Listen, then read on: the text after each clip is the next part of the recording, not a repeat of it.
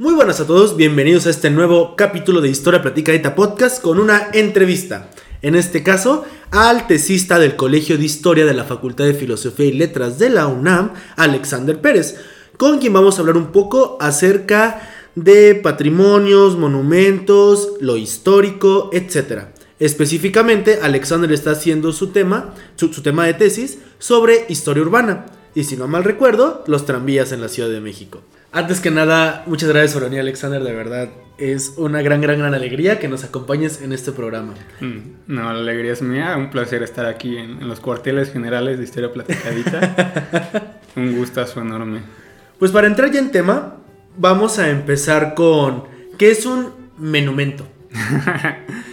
un monumento podremos definirlo como un artefacto edificado por una comunidad de individuos que está enfocado a eh, revivir una memoria pasada.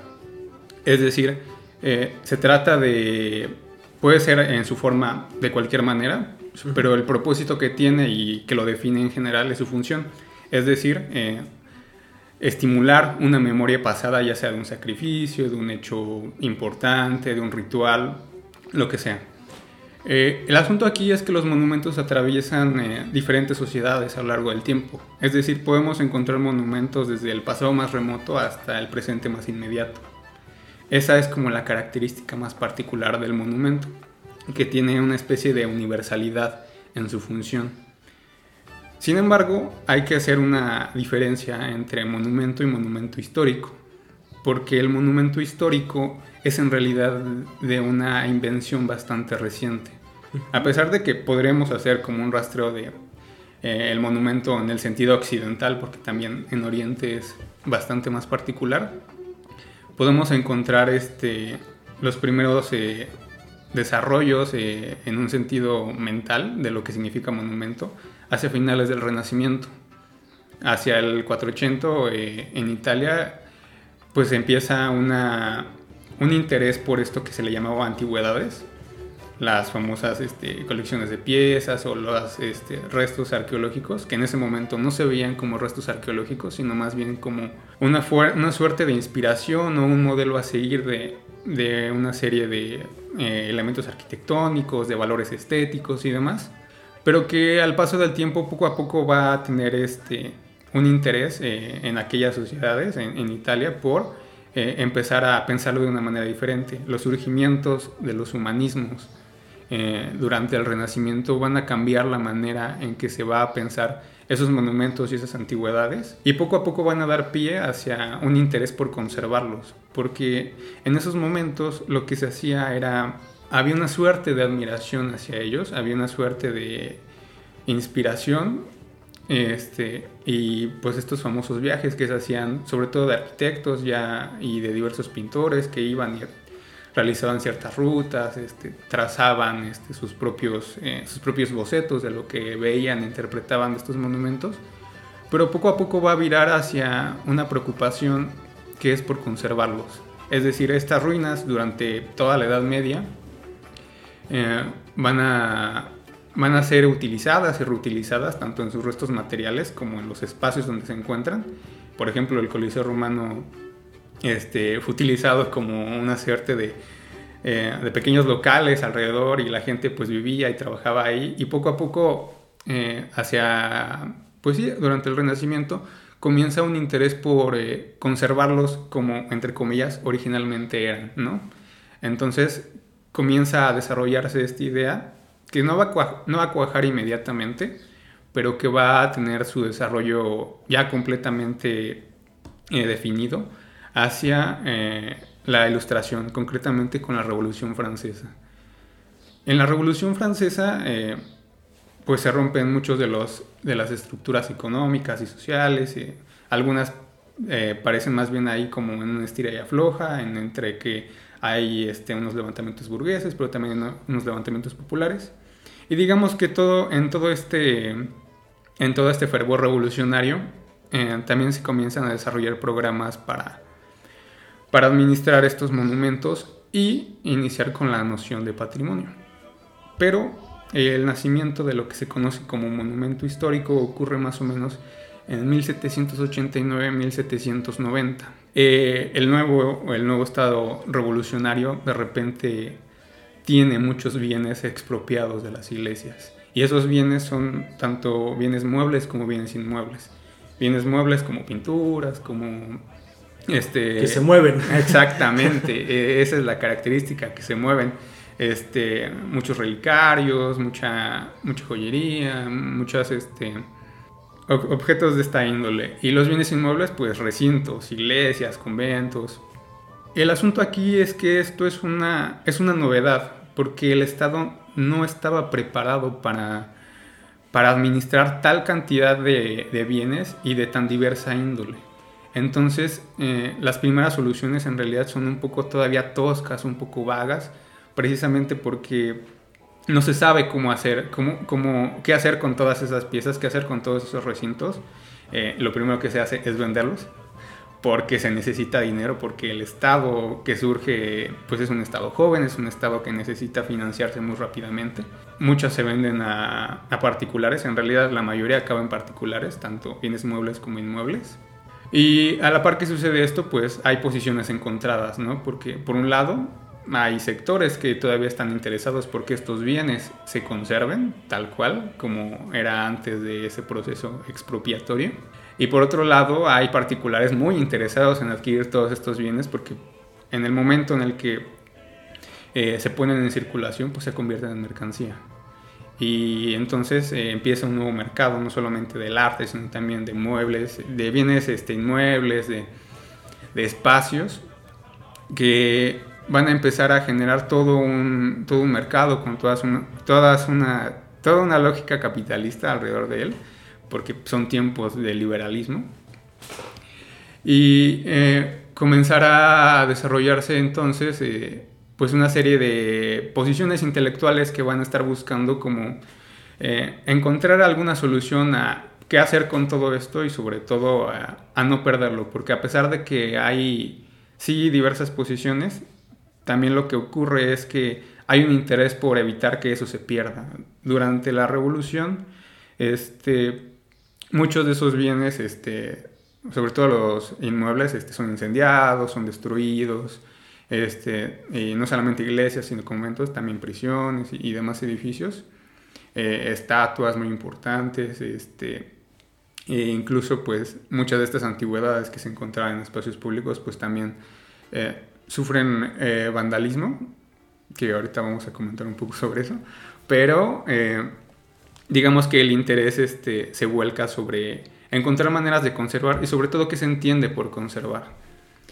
Pero básicamente este, aquí es donde nace la noción de monumento histórico, en el sentido de que se va a tratar este, de buscar una manera, en primera, de resignificar eso, porque ya no, nos, ya no se encuentra frente a, frente a una posición eh, de ver a la antigüedad como algo estético, sino más bien como algo pedagógico, como algo que nos puede decir este, algún significado sobre el pasado, alguna memoria, y eso a su vez establece una distancia, a diferencia del monumento, que es algo más bien como cercano, como personal, el monumento histórico es más distante, se ve este, como un pasado remoto sobre el cual se puede reflexionar. Ya que tocaste el tema de conservación, ¿podrías ahondar un poquito más? Este, sí, eh, la conservación eh, de igual manera también tiene muchas raíces, muchos vértices, eh, todo un desarrollo histórico sobre lo que se entendió como conservación este, durante el Renacimiento, que era otra cosa, durante la Revolución Francesa, que también era otra cosa, y durante el siglo XX y el XXI, que es otra cosa. Cuando tenemos, eh, nos encontramos frente a un monumento, frente a, algún edificio que resulta relevante, algún espacio, y tiene esta, este sentido de ser, entre comillas, como antiguo, o que tal vez sí es antiguo, pero se significa de otra manera. El monumento histórico, irónicamente, pierde historicidad, porque al momento de conservarlo, este, se extrae eh, o se limita de él la posibilidad de que pueda ser eh, intervenido, resignificado, etcétera. Solamente para explicar esto, para quien no esté familiarizado con los términos, el hecho de que pierda historicidad significa que como el monumento ya siempre sirve para lo mismo, significa que ya perdió la capacidad de experimentar otras actividades humanas. Por ejemplo, Alexander, tú mencionaste lo de viviendas y negocios en el Coliseo. Ahorita ya es un museo y es algo que ves y que no va a experimentar otras cosas y es más difícil que cambie a través del tiempo. Solamente para hacer ese, esa explicación. exactamente. Eh, el monumento histórico, cuando empieza su proceso de conservación, que digamos, hay muchísimas estrategias para la conservación. Eh, no solamente es como como tenerlo ahí aislado, porque en realidad eso es lo que hace la conservación, aislarlo de, de la sociedad en la que se encuentra y a veces incluso del espacio en el que está inmerso y producido.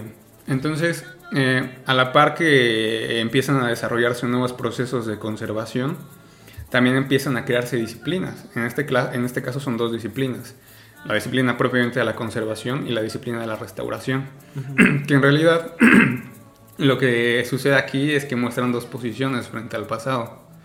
Una en la que la conservación busca dejarlo como estaba realmente, que en realidad ya tiene como un sentido un tanto, un tanto positivista si se, piensa, si se piensa a fondo.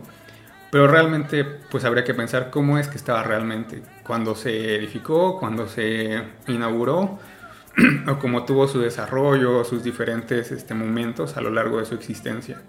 En realidad es muy difícil decir cómo era realmente cuando, pues, eh, dentro de su proceso de desarrollo, dentro de sus vivencias y demás, pues nos podemos dar cuenta de que en realidad lo que haríamos sería localizar un momento muy específico y casi como congelarlo. Y por otro lado, la restauración, eh, si bien tiene un sentido muy parecido en el que busca dejarlo como estaba realmente, eh, lo que va a realizar es una intervención abierta. La restauración eh, tiene como propósito, sí, eh, localizarlo como estaba en algún momento, pero ahora va a intervenir sobre él, va a, de alguna manera, cambiar la materialidad en la que está originalmente, por diferentes motivos, quizá también porque la pieza en cuestión este, se encuentra en peligro que desaparezca o que se encuentre en condiciones muy deplorables, por ejemplo. Pero entonces, eh, a la par también que se desarrolla la noción de monumento histórico, pues tienen que nacer estas dos disciplinas para poder satisfacer esa necesidad de que ahora hay muchos monumentos, ahora hay muchos, muchos bienes muebles inmuebles que se desean conservar. Y entonces viene todo un camino eh, de disciplinas, de discusiones intelectuales, eh, de administración, porque también el Estado tiene que estar lidiando con todos estos bienes para después este, poder hacer algo con ellos y eh, va a suceder algo muy interesante. Anteriormente en los templos, los templos, eh, digámoslo eh, de una, una, manera muy brutal, los templos cristianos, pues tienen la función, tienen una función adoratoria. Esta función adoratoria, curiosamente, no cambia cuando son expropiados. La diferencia aquí es que pasan de ser este, templos donde se adora a Dios a ser templos donde se adora al Estado. Exactamente. ¿Cómo, ¿Cómo, podemos ver esto? Por ejemplo, en el caso mexicano tenemos eh, muchísimos, muchísimos museos que están localizados en, en, iglesias, en conventos o en espacios donde, donde originalmente estaban destinados a un propósito religioso. Y eso es diferente ahora porque ahora esos espacios se encuentran destinados a museos, porque también es durante esta revolución, durante la Revolución Francesa, donde ocurre la idea eh, moderna del museo como almacén de bienes, este, monumentos históricos, históricos y patrimoniales. Para poner como un ejemplo de cultura popular, eh, quizá muchas personas de los que nos escuchan estén familiarizados con una película de Disney llamada El Jorobado de Notre Dame esa película está basada en otras películas y así, pero la fuente original es un libro del autor francés Victor Hugo. Y básicamente el libro original, más que darte una historia de, un drama o propiamente algo así que nos muestra la película de Disney, busca, el libro se llamaba Nuestra Señora de París, o sea, la Catedral de Notre Dame. Y lo que buscaba es que como esa catedral estaba pues en ruinas, toda abandonada, se viera el valor de ese edificio y de cierta forma se logró. A la fecha pues hace unos años se quemó y todo el mundo lo estaba lamentando. Esto creo que es un ejemplo de todo lo que nos estás exponiendo. Y por otro lado, ¿podría sonar más en esto del surgimiento del museo? Sí, eh, es muy curioso porque Víctor Hugo, precisamente al estar inmerso en, en todo este contexto parisino de intensos cambios, va a ser un, va a ser un gran este, defensor de todos estos recintos que están siendo destruidos no solamente por, por el fervor revolucionario, por las comisiones, sino que también están siendo intervenidos. Porque también no solamente hay que entender que hay toda una escala de intervención que va desde la destrucción hasta la reconstrucción y en eso nos encontramos muchos grises. Los monumentos siempre van a estar como como bien metidos en alguno de esos grises y a veces se van a ir a los extremos. El, surgimiento del museo se da al mismo tiempo que ocurren todas estas, estas nuevas disposiciones administrativas. Se crea una comisión de monumentos eh, históricos en, durante el Estado revolucionario, o sea, 1790 en, en París.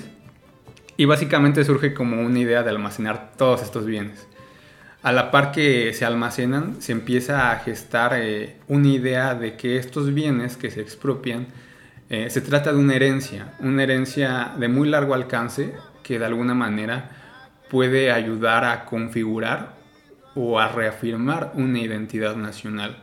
Entonces, desde el inicio de la idea moderna del museo, porque el museo pues también tiene todo un desarrollo histórico, pero digamos que para el punto que nos interesa podremos empezar desde aquí.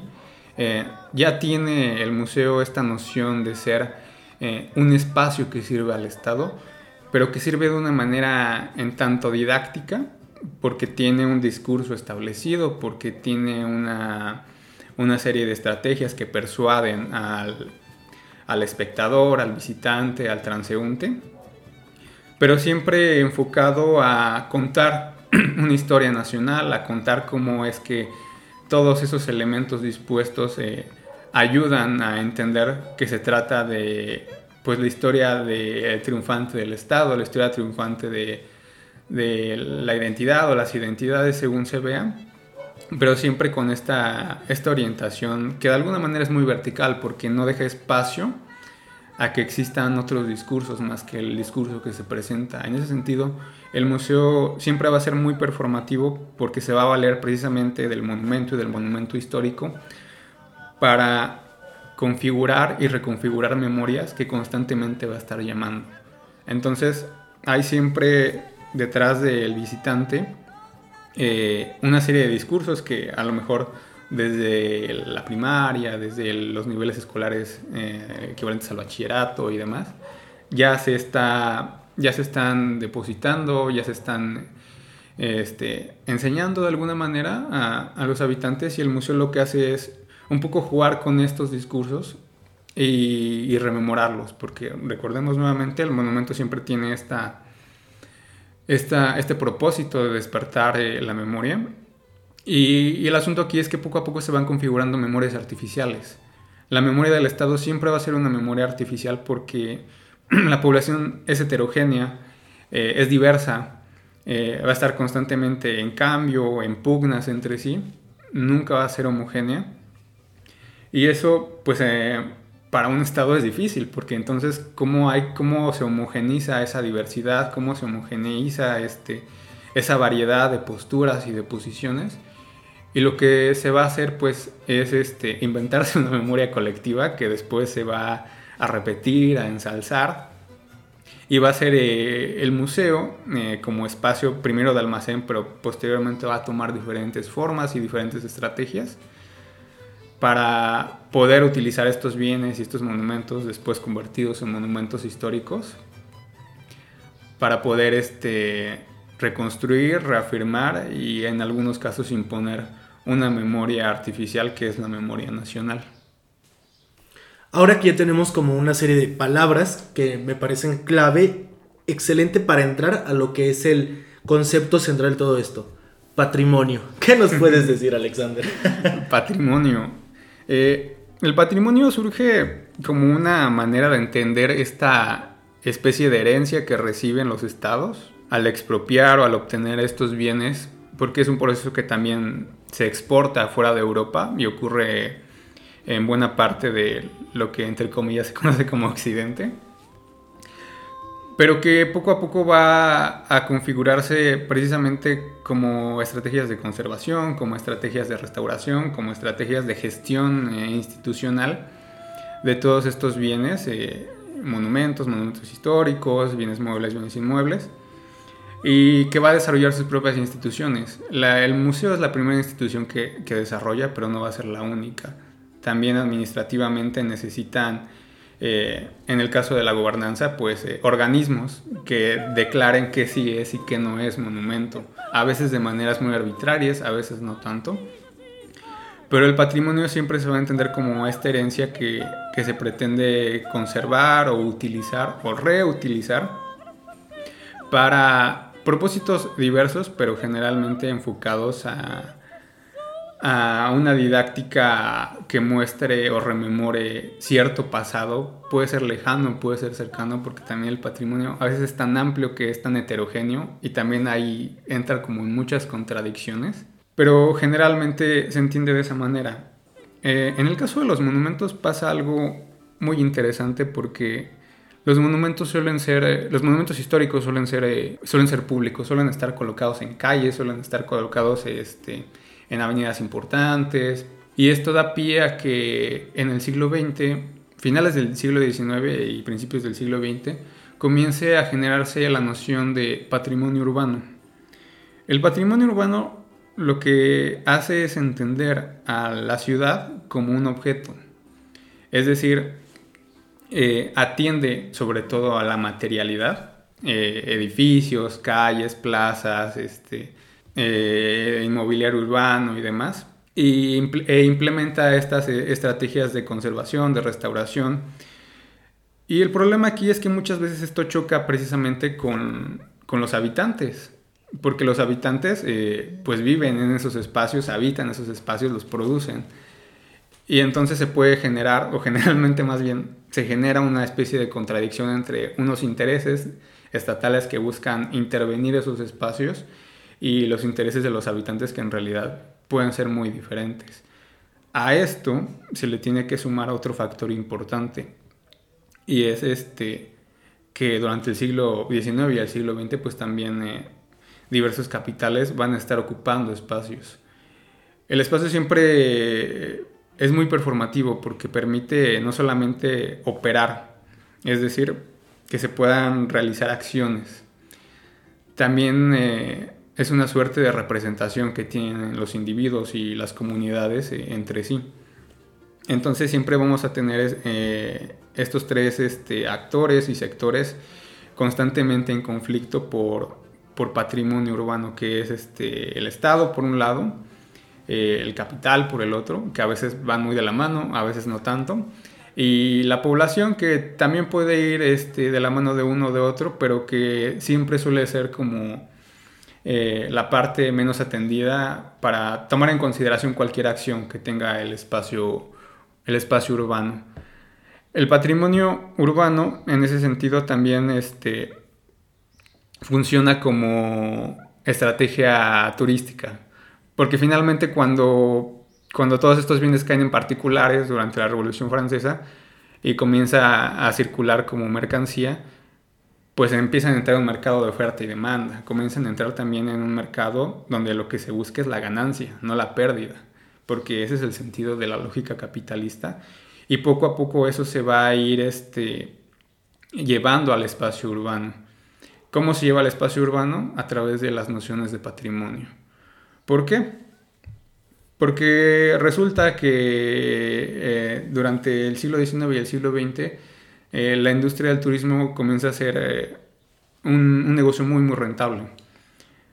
Resulta que pues, a las personas les parece interesar este, a veces pasados muy lejanos, pasados muy diferentes y no necesariamente reales, precisamente porque estas memorias que se construyen de manera artificial eh, pueden parecer muy jugosas, pueden parecer muy interesantes, pero quizá no se corresponden en un sentido este, hermenéutico con, con alguna, alguna vivencia, algún hecho en realidad.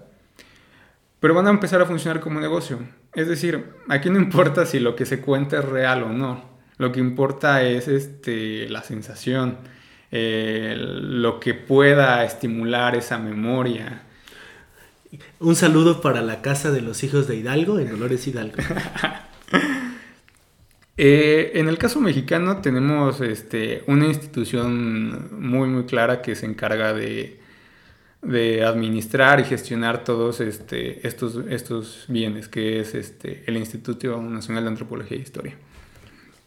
Eh, a través de su boletín de monumentos históricos, eh, pues da cuenta un poco de, de, qué va todo este, todo este patrimonio, sobre todo material, aunque ahora ya se implementa también la noción de patrimonio inmaterial, que va más ligado a prácticas, pero todo de alguna manera se vincula al espacio.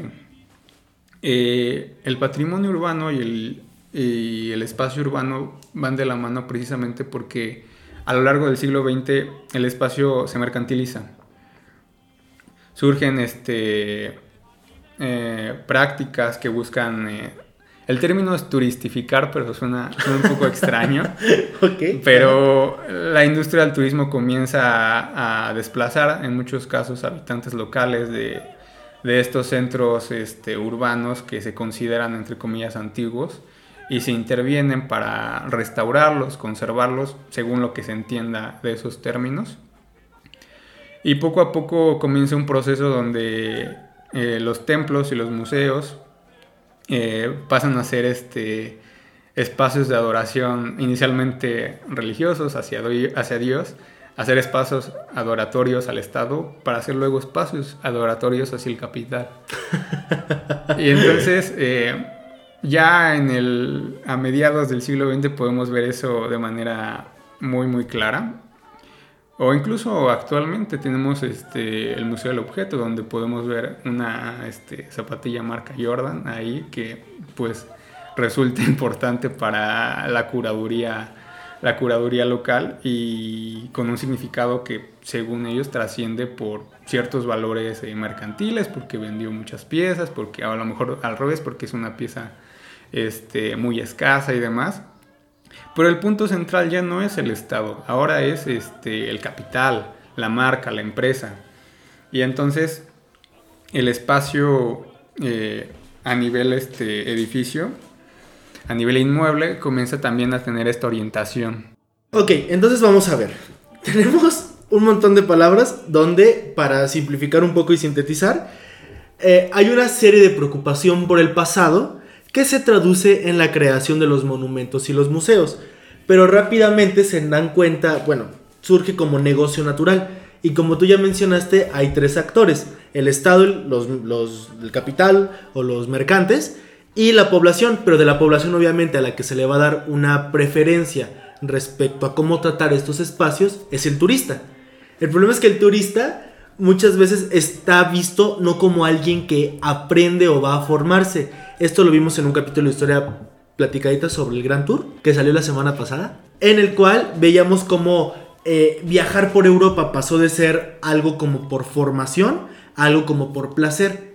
Este turismo de masas es el que está ahora y que hace que, por ejemplo, como tú mencionas, como se le mete restauración, conservación y se quiere hacer negocio, un centro, entre comillas, histórico es más caro en todos los sentidos, desplazando población local, gentrificando y ese es un problemón. Y ese creo yo, y tú podrás, de hecho, si difieres, por favor dímelo ahorita, que es como el mayor problema de patrimonio, que gentrifica. Exactamente, el patrimonio siempre que va de la mano con el capital o incluso con el Estado, tiene como consecuencia el desplazamiento de una población local. ¿Por qué? Porque las estrategias de conservación pocas veces o casi nunca toman en cuenta a los habitantes de esos espacios que pretenden intervenir y que en realidad tienen otros intereses muchas veces. Entonces, siempre que va de la mano la noción eh, patrimonio, pues generalmente no va tanto en consonancia con la construcción de un discurso nacional, este, por lo menos en un, en un, sentido actual, sino que más bien tiene de fondo ese otro, el generar la ganancia a partir de una serie de negocios muy, muy concretos la hotelería, este, los restaurantes este, de un consumo eh, económico elevado. Este, y en general el espacio pasa a, convertirse únicamente en espacio de consumo, ¿Por qué? Porque ya no existen eh, todas estas otras actividades que podrían llevar a, una comunidad a, realizar eh, cohesión o simplemente convivir. Convivir no necesariamente significa consumir en un espacio algún producto. Y el problema del patrimonio urbano en estos momentos actuales es que tiene completamente esa orientación. Y cuando no tiene esa orientación, tiene una orientación este, discursiva e ideológica sumamente fuerte por ensalzar la historia del Estado. Entonces siempre pareciera que en realidad está respondiendo a esas dos cuestiones, a veces oscilando entre una y otra, pero pocas veces atiende o casi nunca atiende a la población, a los habitantes. Hay, y, todo esto eh, genera una respuesta. ¿Por qué? Porque los habitantes pues no son pasivos. Las personas nunca van a ser pasivas a lo que ocurra en su entorno. ¿Por qué? Porque en realidad son las personas las que producen ese espacio.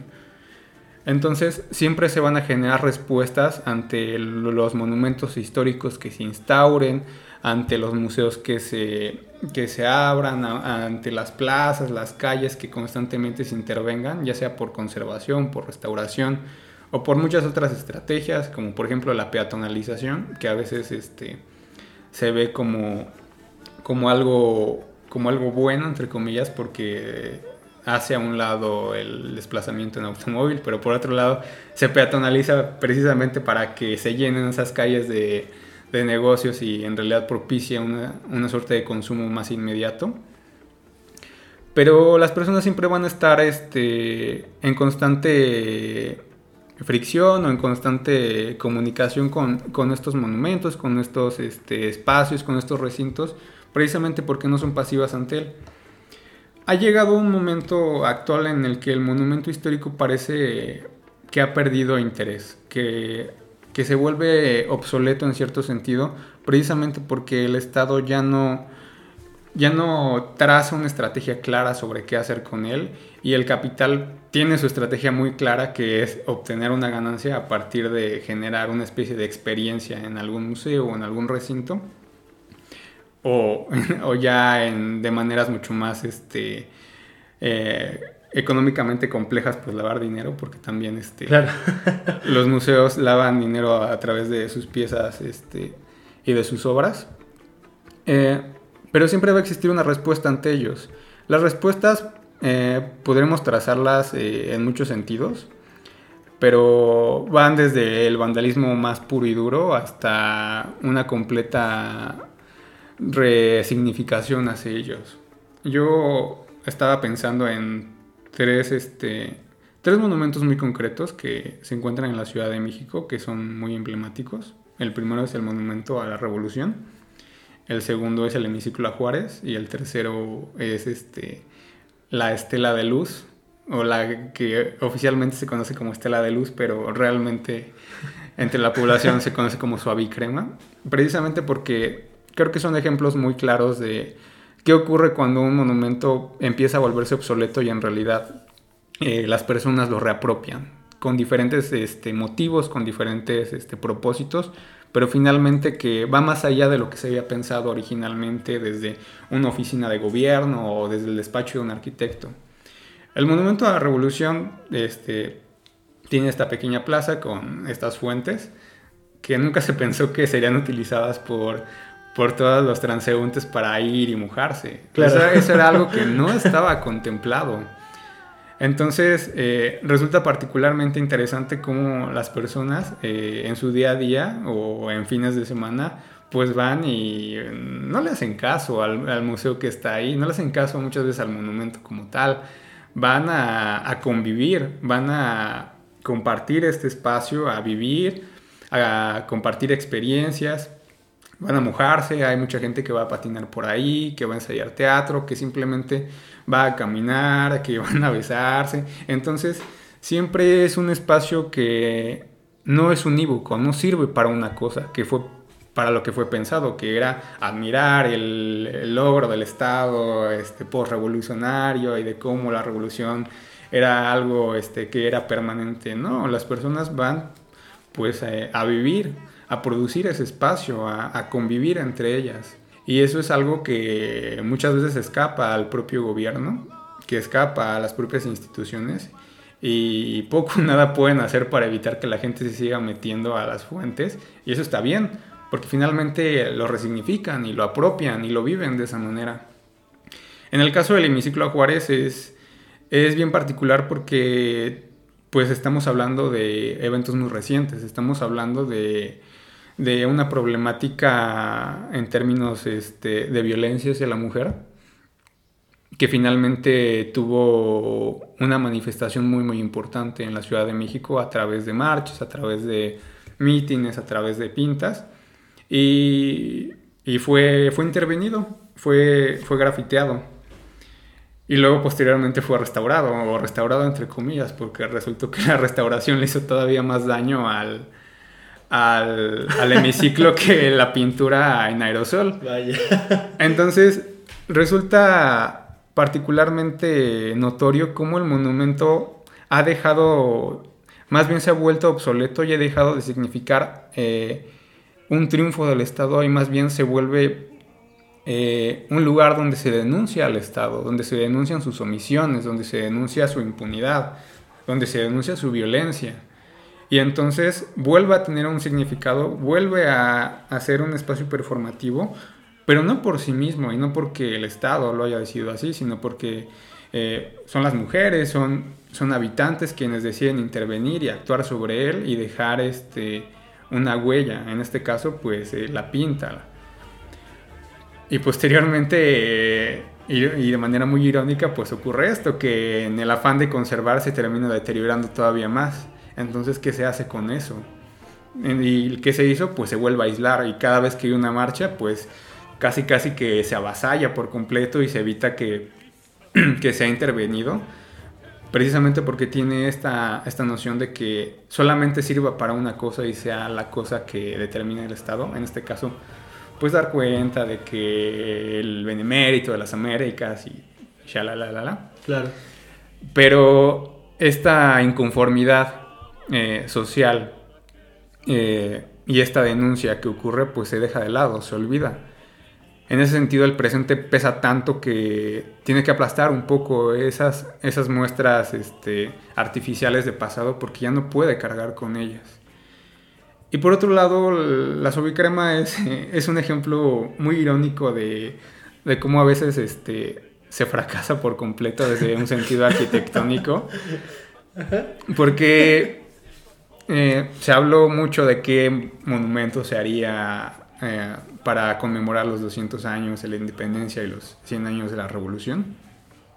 Hubo muchas propuestas, algunas este, más megalómanas que otras, y se optó por, por, esta, por esta estructura que ni siquiera se terminó a tiempo, que se terminó con sobrecosto y que no generó ningún tipo de reacción importante en la población ni, en la, ni en la nación en general, sino más bien descontentos precisamente ¿Por qué? Porque el monumento comienza a ser obsoleto y este monumento fue obsoleto muy muy rápido.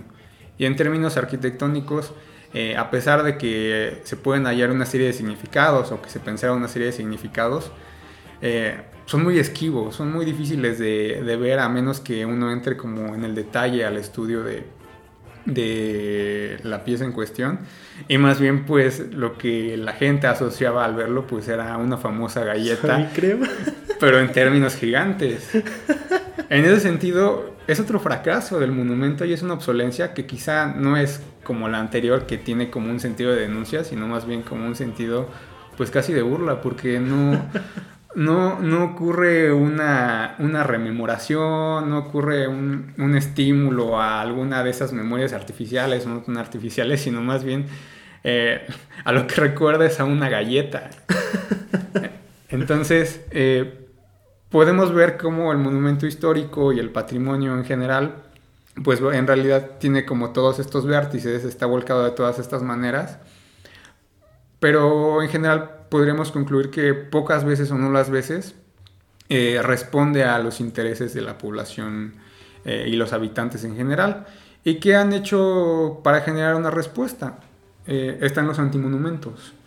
Los, los antimonumentos, a diferencia de los monumentos, no son erigidos por el Estado, son erigidos por, em, digamos, la sociedad civil. y no están destinados a enaltecer, sino más bien, por lo menos en el caso mexicano, a denunciar. Eh, podemos contar tres, por ejemplo. Hay muchísimos más, desgraciadamente, pero quizá los tres más emblemáticos es eh, el antimonumento por eh, los 43 desaparecidos de Yochinapa, la antimonumenta que se encuentra, se encuentra frente al Palacio de Bellas Artes y el antimonumento por el 68 que se encuentra en el Zócalo. Lo que comparten estos tres es precisamente que salen de la administración del Estado, salen completamente de lo que eh, institucionalmente se ve reconocido como un monumento y es la sociedad civil la que los coloca ahí precisamente para denunciar, para rememorar todas estas tragedias, todas estas este, inconformidades y sobre todo este fracaso del Estado en ciertas políticas, en ciertas, en ciertas, este, en ciertas maneras en las que ha actuado y de alguna manera también dan cuenta de un proceso de reapropiación Quizá, este, y se ha, se ha, hecho mucho una crítica a los antimonumentos que en realidad funcionan de la misma manera vertical que los monumentos, en el sentido de que eh, no permiten como que haya una reflexión eh, alternativa o paralela a ellos. Es decir, que el monumento es para lo que es y nada más. Y en ese sentido el antimonumento pareciera que opera de la misma manera. Pero de alguna manera también representan como una respuesta de la de la población local a, ese entorno que ya no está respondiendo a sus necesidades, a esos monumentos, ese patrimonio que ya no les resulta o que quizá nunca les ha resultado familiar ni, nada en absoluto, y más bien se tienen que, representar y performar de otras maneras en el espacio. El problema de los monumentos en, en el espacio es que jerarquizan mucho, orientan por completo las calles, la mirada, y pareciera que lo que está alrededor es menos. Eso es algo que, es un problema que siempre han tenido los monumentos históricos y que pues por eso siempre están como estas dos posiciones, la monumental y antimonumental. Eh, quién está a favor y quién está en contra. Y ahí pues podríamos este, derivar en una discusión enorme. Pero pareciera que el monumento hoy en día se ha convertido en algo completamente obsoleto, que ya no responde a, a las necesidades ni, a las familiaridades de las personas y que más bien eh, seguiremos viendo como estas otras expresiones sobre lo que sí se debe rememorar o sobre lo que se pretende rememorar y lo que se tiene que recordar. Que en este caso pues parece que va más orientado a, tragedias, a delitos, a, problemas de un peso social enorme que pues todavía no podemos este, resolver. Ya para cerrar este capítulo, eh, le comparto al público que terminando de grabar este programa, nos vamos Alexander y yo a hacer una especie de pequeño recorrido por Guanajuato, porque uno de los problemas que también se presentan es que el turismo luego está muy enfocado a formar estos consumidores de los discursos estatales y de los capitales y que terminan por realmente aportar poco. Entonces el turismo, o digamos un, un tour o un recorrido, más que una formación de los que están ahí sobre la localidad, sobre la diferencia, etcétera, termina siendo sobre un muestrario de recuerditos. Eh, vamos a hacer ese experimento, a ver qué tal sale, pero con esto finalizamos este capítulo de Historia Platicadita.